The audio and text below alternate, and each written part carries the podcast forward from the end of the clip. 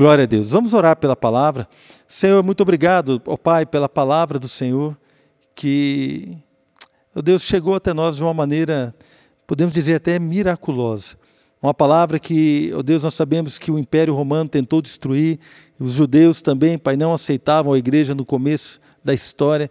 Ó Deus, houve perseguição, houve todo tipo de confusão, mas o Senhor guardou a Sua palavra e ela chegou até nós, para que nós pudéssemos, ó Deus, conhecer do Senhor e pudéssemos, ó Pai, como nessa noite, juntos, é, desfrutar daquilo que o Senhor tem a nos dizer, nos, ó Pai, fortalecer em Ti e conhecer a Sua perfeita vontade. Fala conosco nessa noite. Ministra em cada coração, ministra em cada vida, em nome de Jesus. Amém. Amém, querido? Quero convidar você a abrir a sua Bíblia lá em Romanos, capítulo 1. Vamos ver o versículo 16.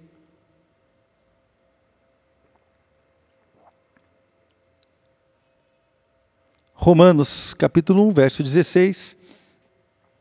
O apóstolo Paulo diz: Não me envergonhe do evangelho, porque é o poder de Deus para a salvação de todo aquele que crê, primeiro do judeu, depois do grego.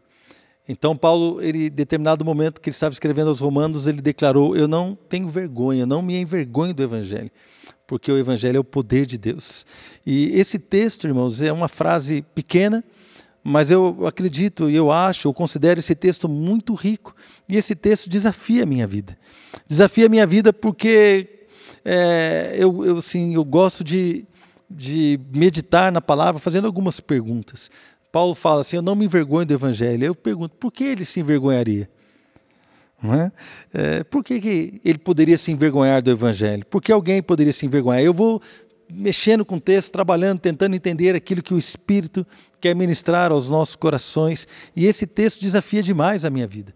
Então, quando nós olhamos para o apóstolo Paulo fazendo uma afirmação como essa, eu não me envergonho do Evangelho, porque é o poder de Deus para a salvação de todo aquele que crê primeiro do judeu, depois do grego. Eu lembro de várias frases que Paulo falava que assim são impactantes, são frases que você também conhece. Fala assim: agora eu estou crucificado para o mundo. Não é? Já não sou mais eu quem vive, mas Cristo vive em mim. Paulo também disse: deixando o que ficou para trás, eu prossigo para o alvo para o, o, prêmio da soberana vocação em Cristo Jesus. Paulo dizia assim: Olha, nada, em nada eu considero a minha vida preciosa para mim. Está lá em Atos capítulo 20, verso 24, se não me engano. A não ser que eu cumpra o chamado, o ministério que me foi proposto.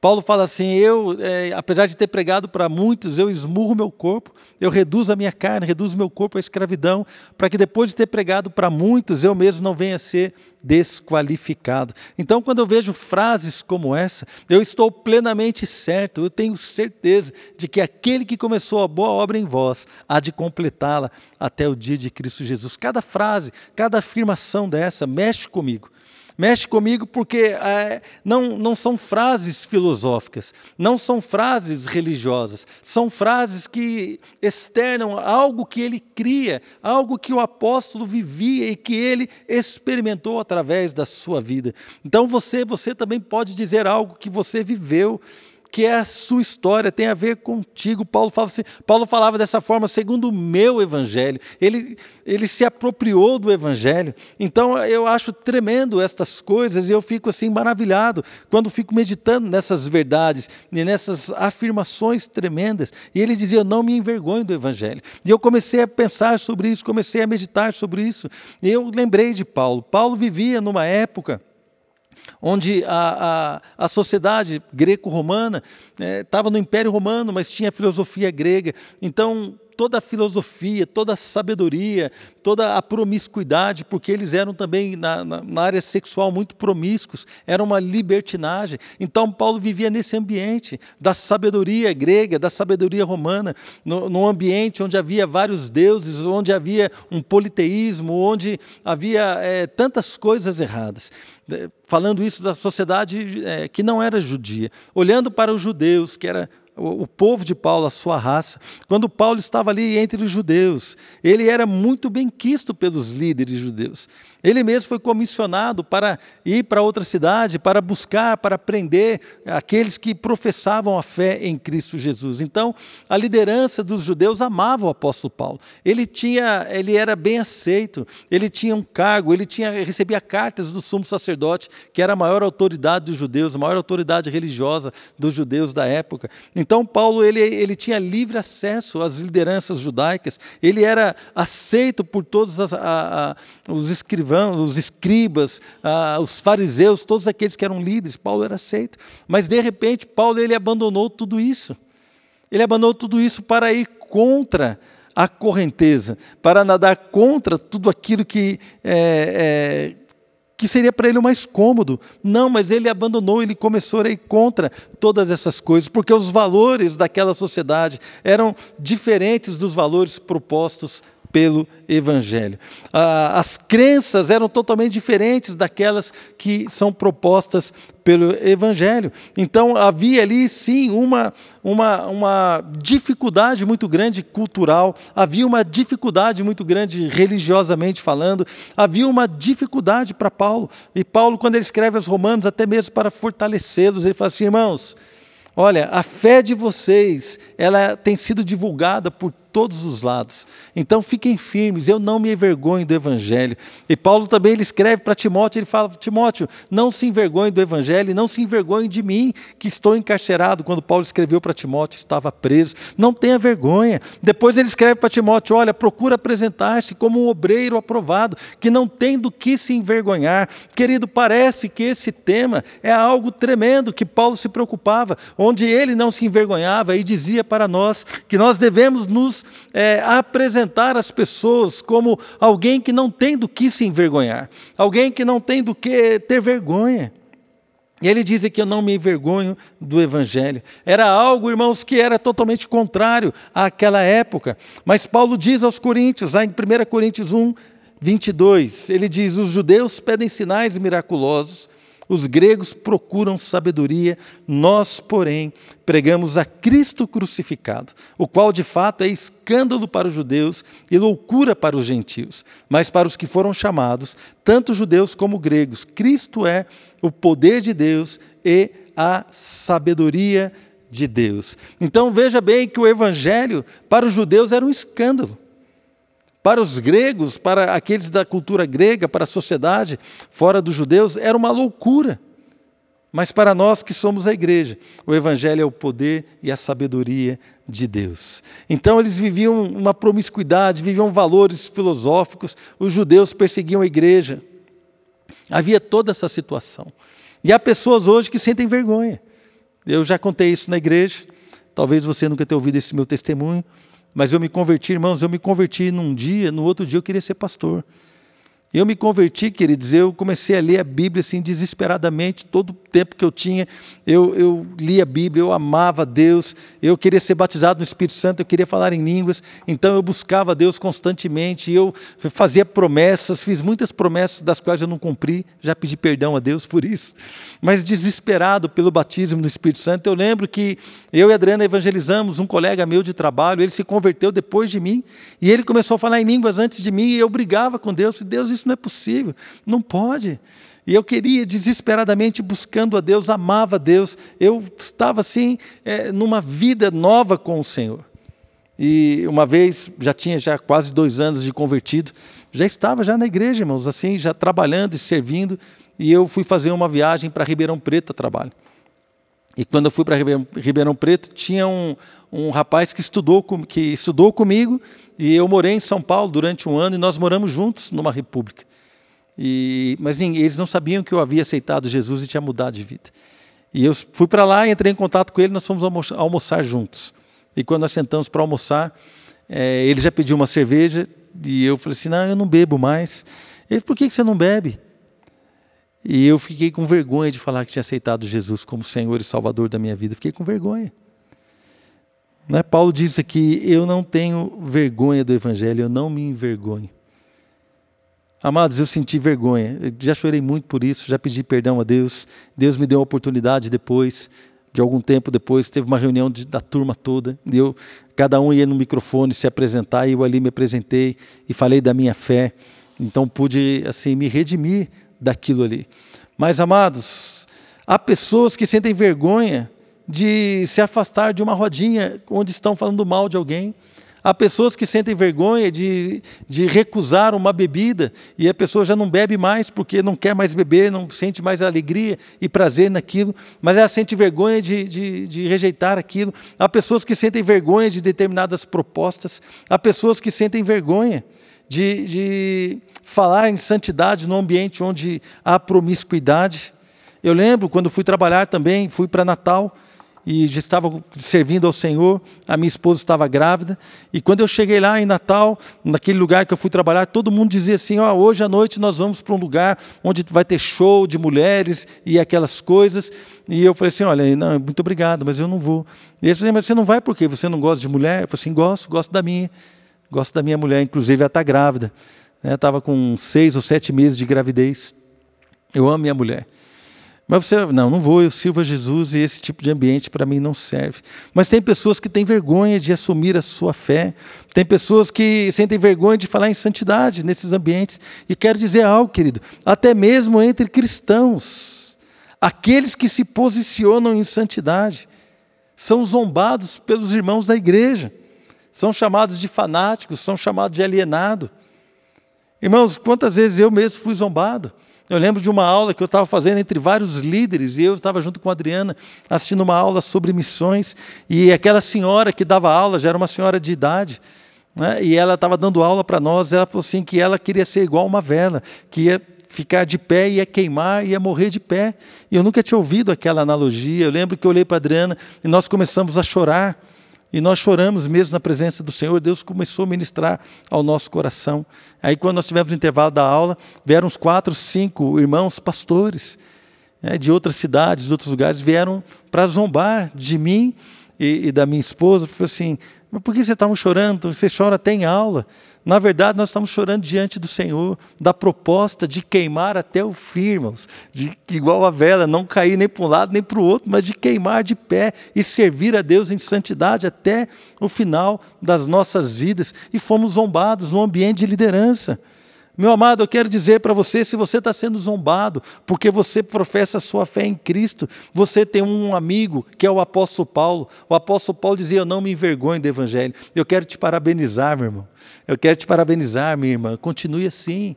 Ande em santidade, ande como alguém que ama Deus. Eu não estou dizendo para nós sermos aqueles crentes é, fanáticos mesmo, que só fala de, disso e tal, sem sabedoria. Não, vamos ter sabedoria, vamos nos posicionar, mas não se envergonhe do Evangelho. Paulo também dizia isso, querido, porque ele tinha uma convicção. Por que é que ele afirmou isso para os seus leitores lá de Roma?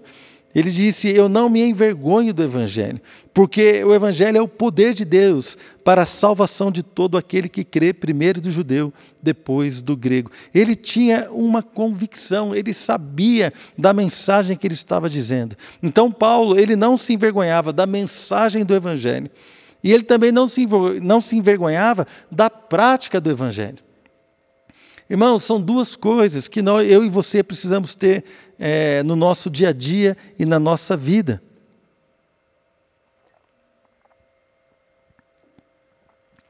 Não ter vergonha da mensagem do Evangelho e também da prática do Evangelho.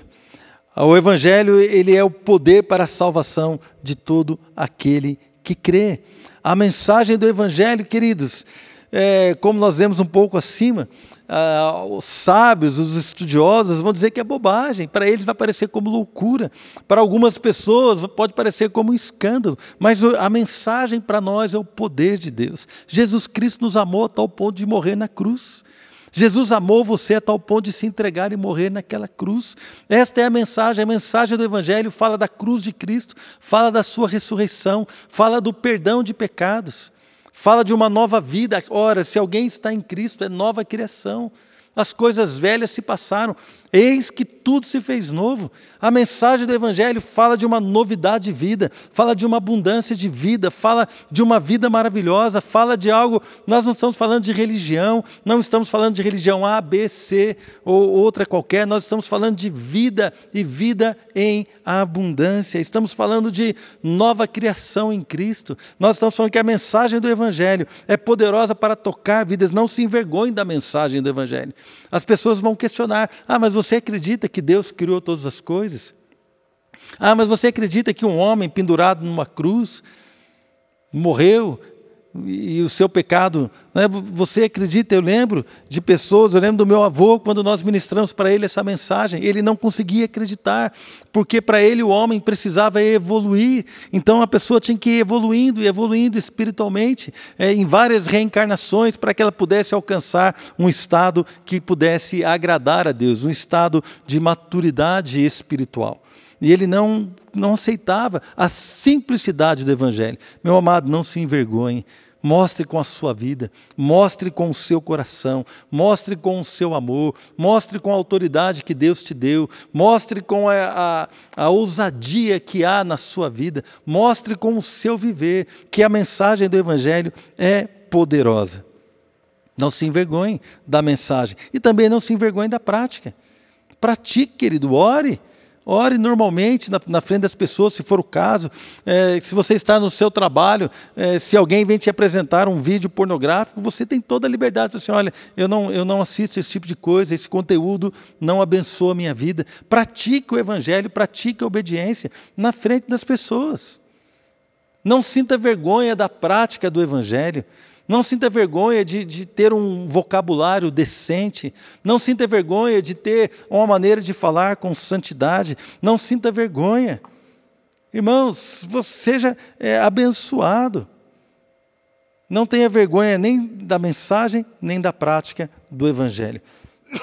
Eu gostaria de dividir duas coisas que esse versículo fala. Porque o Evangelho, ele é o poder de Deus para a salvação de todo aquele que crê. Eu quero dividir em duas partes. A primeira parte fala um pouco sobre a salvação e a segunda parte de todo aquele que crê. Falando sobre salvação, essa palavra, é, é, salvação, ela tem, tem outros usos também no grego. Significa bem-estar, prosperidade, libertação, preservação, segurança. Então, a, a ideia aqui do texto de salvação é mais abrangente do que a vida eterna. A vida eterna por si só, irmãos, já seria uma bênção, já é uma bênção maravilhosa. A vida eterna é uma bênção maravilhosa, mas quando Paulo diz o, o Evangelho é o poder de Deus para a salvação, ele não está dizendo apenas da vida eterna com Deus, ele está dizendo que o Evangelho é o poder de Deus que vai trazer bem-estar para você, vai trazer prosperidade, vai trazer libertação, segurança, tudo aquilo que você precisa aqui em vida. Então, amados, a salvação é muito mais abrangente do que apenas a vida eterna. E isso aqui tem a ver com todo o conceito de que Jesus disse: Olha, eu vim para dar vida para vocês e vida em abundância. Eu vos deixo a paz, eu não dou a paz como o mundo dá. É, vocês podem ter um bom ânimo, vocês podem ser fortalecidos, porque eu venci o mundo. Então a paz que o Senhor Jesus deixou para mim e para você independe das circunstâncias, independe do nosso saldo bancário, independe da nossa situação é, financeira ou de saúde, de qualquer coisa. Não, a paz que o Senhor nos dá é uma paz com Deus. Os nossos pecados foram perdoados. Nós podemos falar a verdade. Nós podemos ser julgados por Deus porque o sangue de Jesus nos cobre e nos purifica de todo pecado. Nós nos apresentamos diante do Senhor porque confiamos em Deus, porque confiamos na obra de Cristo por nós. Então a salvação ela abrange muito mais do que todas essas coisas. E eu tenho certeza que neste momento há pessoas agora sendo oprimidas por toda a questão é, da pandemia, por toda a questão do nosso país, toda a questão mundial. Irmãos, eu tinha agora um, um, minha viagem de férias, era agora em maio. Eu já tinha comprado a minha passagem, eu já tinha é, separado os hotéis, já estava tudo certo.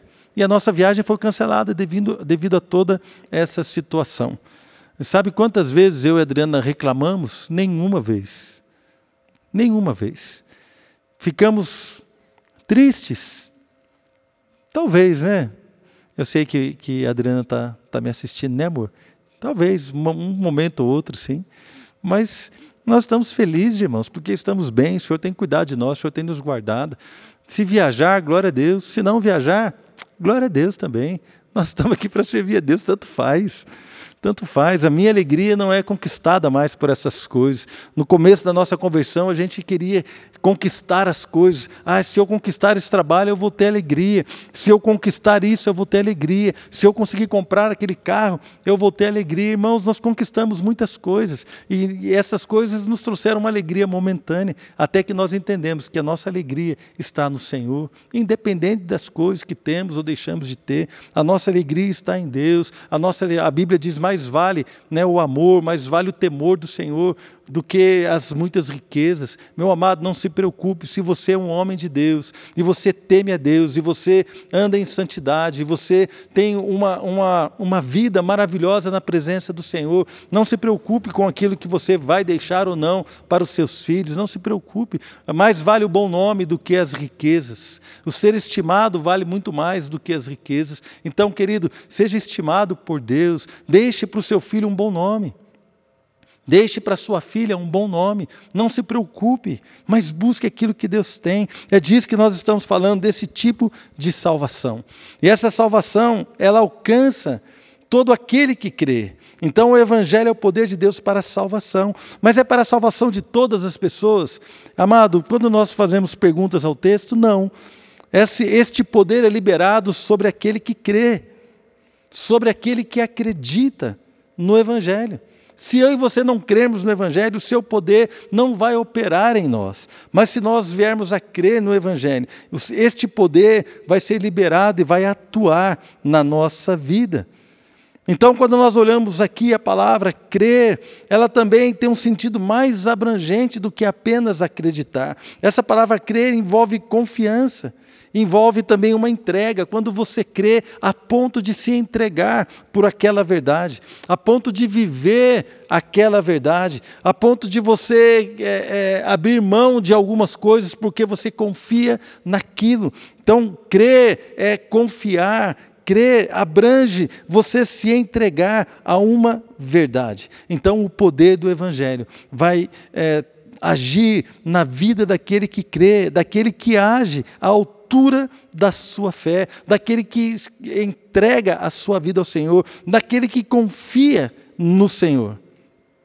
Daquele que confia. E eu estava orando por isso e me veio uma imagem de um, de um menino, aí, imagina um menino é, de 5, 6 anos. Nesse momento estou lembrando da Flávia. A Flávia, quando tinha uns três anos, parou um culto, gente. A igreja que a gente ia era um galpão, e o galpão tinha as colunas eram aquelas treliças de ferro, tipo torre de antena. E nós estamos lá assistindo culto, fechando o olho. Você que é pai de criança pequena, não fecha o olho para adorar, não, irmão. É um olho no peixe e outro no gato, né? Fecha um olho e o outro olho você fica olhando para o seu filho. E eu fechei o olho, estava adorando a Deus, de repente procurei a Flávia. A Flávia já devia estar uns quase 4 metros de altura do chão, que ela estava subindo na torre. e nós ficamos desesperados. Parou o culto quase. Foi todo mundo, foram uns quatro, cinco irmãos ficar lá debaixo da torre, olhando para a Flávia não cair. Gente, a Flávia, a Flávia é tão linda, tão meiga, filha, mas você era terrível. Você era terrível. né? A Flavinha era da pá virada. E ela subiu, gente, e, e, ficou naquele esquema lá. E a gente falou assim: calma, filha, tal, desce devagar. E ninguém gritou para não assustar, com medo dela cair. Bom, e me veio a imagem de uma criança subindo numa árvore alta. Ela sobe, sobe, depois ela não consegue descer. E o pai dela chega ali embaixo e fala para ele assim: Olha, filho, pode pular, que o papai te segura. Imagina sendo uma árvore alta, a criança sobe e ela está ali, subiu e ela vai sofrer a consequência do seu erro. Ela está presa naquele lugar. Mas para ela sair de lá? O seu pai está lá embaixo e o seu pai fala assim: pode pular, filho, que eu te seguro. Ela precisa crer no seu pai. Ela precisa acreditar a ponto de se entregar por aquela verdade, a ponto de se lançar numa verdade, a ponto de confiar de que o pai vai segurá-la lá embaixo. Então, quando essa criança acredita no seu pai e ela se lança no ar, A expectativa dela é que o pai vai segurá-la. E o pai amoroso segura aquele filho e o coloca no chão em segurança. É desse tipo de fé que nós estamos falando, é esse tipo de crença, de quando eu e você cremos, a ponto de nos lançarmos no Evangelho, de nos lançarmos aos pés do Senhor, a nos lançarmos com o desejo de praticar obras de obediência. Querido, eu quero falar para você, eu hoje eu posso dizer, eu não me envergonho do evangelho. O evangelho é o poder de Deus para a salvação de todo aquele que crê. Irmãos, algumas coisas quando eu me lancei no evangelho foram assim. Então, havia práticas na minha vida que do dia para a noite elas desapareceram. Porém, havia outras práticas que eu tive que trabalhar com elas, eu tive que, que estudar a palavra, eu tive que permitir que a Bíblia entrasse no meu entendimento, não é? Transformai-vos pela renovação da vossa mente. Eu tive que buscar a palavra para que ela pudesse então conduzir os, as minhas atitudes, para que ela pudesse ser o meu guia, para que a palavra pudesse me dirigir à perfeita vontade de Deus. Eu fui, quantas vezes eu fui é, ensinado por outras pessoas, eu lembro, eu fui no encontro de homens, e estava, eu era novo convertido, primeiro encontro de homens que eu estava indo. E nós fomos dormir numa chácara e de repente eu comecei a contar uma piada e contei uma piada ali, uma piada imprópria, irmãos, totalmente imprópria. E eu lembro que um irmão mais experiente, ele chegou para mim e falou assim: "Querido, você agora serve a Deus". E esse tipo de piada é, não glorifica o nome do Senhor e não fica bem na sua boca. Olha, não combina com você. Você é uma pessoa diferente, você é uma pessoa nova, você é uma nova criação. Esse tipo de coisa não combina mais com você. Então, naquele momento, eu me senti tão envergonhado, tão constrangido, mas depois eu agradeci a Deus por, pela vida daquele irmão.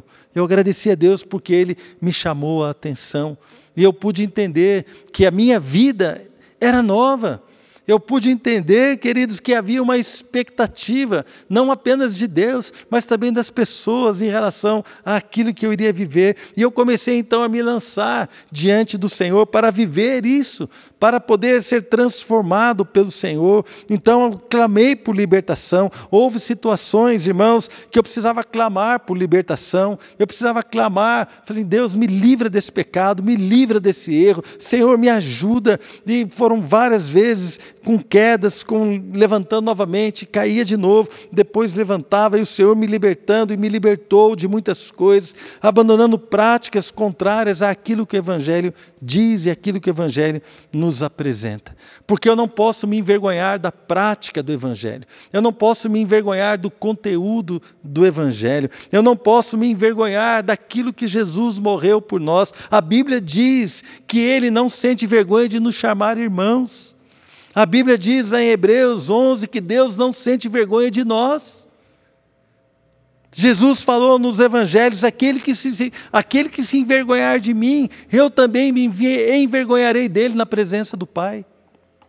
Amado, essa é uma, é uma, é uma direção muito séria para nós. Eu não posso me envergonhar do Evangelho. Eu vejo aqui que Paulo, o apóstolo Paulo, não se envergonhava. Sabe por quê? Ele mesmo experimentou uma mudança tão profunda na sua vida que ele nunca mais foi o mesmo. Amados, eu estou falando com vocês hoje, eu também experimentei uma mudança profunda na minha vida. E eu sei que você também está aí e já experimentou uma mudança na sua vida.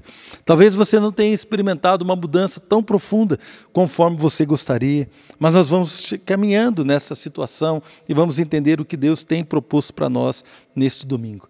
Amados, de pessoas que nunca se envergonharam do Evangelho, essas pessoas são maravilhosas.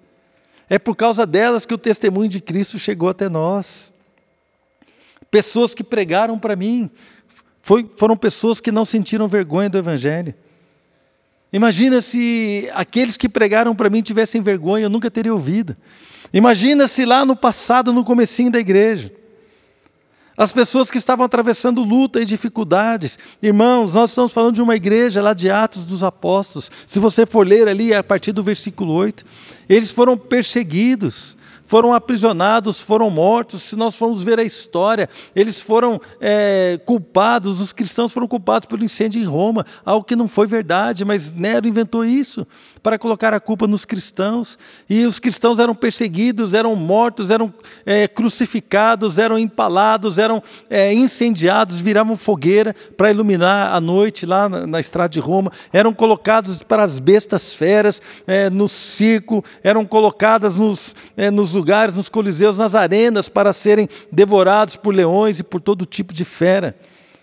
E essas pessoas não negavam a sua fé, essas pessoas não entregavam as cartas que estavam com eles. É por isso que essas cartas chegaram até nós. Essas pessoas não sentiram vergonha do Evangelho, e é por isso que o Evangelho chegou na sua vida. Oh, aleluia, glória a Deus. Eles atravessaram lutas, atravessaram dificuldades, mas eles testemunharam para a geração deles testemunharam para a geração deles, foram mortos, e Apocalipse diz que os mártires clamam diante do Senhor: até quando, Senhor? O Senhor não vai vingar? O nosso sangue que foi derramado, os estão lá clamando. Hebreus capítulo 11 diz que muitos foram libertos de uma morte terrível e outros preferiram morrer para ter uma ressurreição superior. Querido, parece que eu e você não temos ideia do que estamos falando nessa noite. Não temos ideia. Nós sentimos vergonha de uma ou outra situação que é tão corriqueira.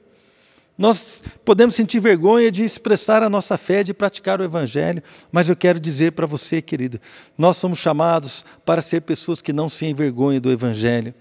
Alguns de nós, em meio às lutas, podem ter caído, mas o Senhor vem com o seu perdão, vem com a sua restauração, porque o poder do Evangelho, ele se é, estabelece, ele age na vida de todo aquele que crê.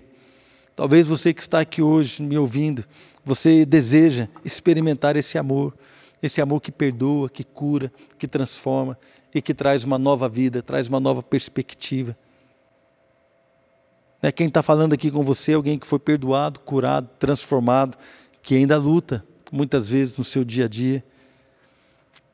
Mas eu tenho certeza que o poder do Evangelho ele age ainda hoje. Irmãos, o que nós estamos dizendo aqui, queridos, que estamos falando é sobre o mesmo Deus que escreveu a Bíblia. Estamos falando da, dessa Bíblia que pregamos, é o mesmo Deus, Jesus Cristo é o mesmo, ontem, hoje, será eternamente. O Evangelho não mudou. E os, os efeitos do Evangelho são os mesmos. Você estaria disposto a se lançar hoje aos pés do Senhor? Em confiança, como aquele menino, como aquela criança que subiu na árvore. E a voz do seu pai, ele se lança para sair de um lugar de prisão, para sair de um lugar de tristeza, para sair de um lugar de incerteza, para sair de um lugar onde não há segurança, para estar num lugar seguro nos braços do Pai.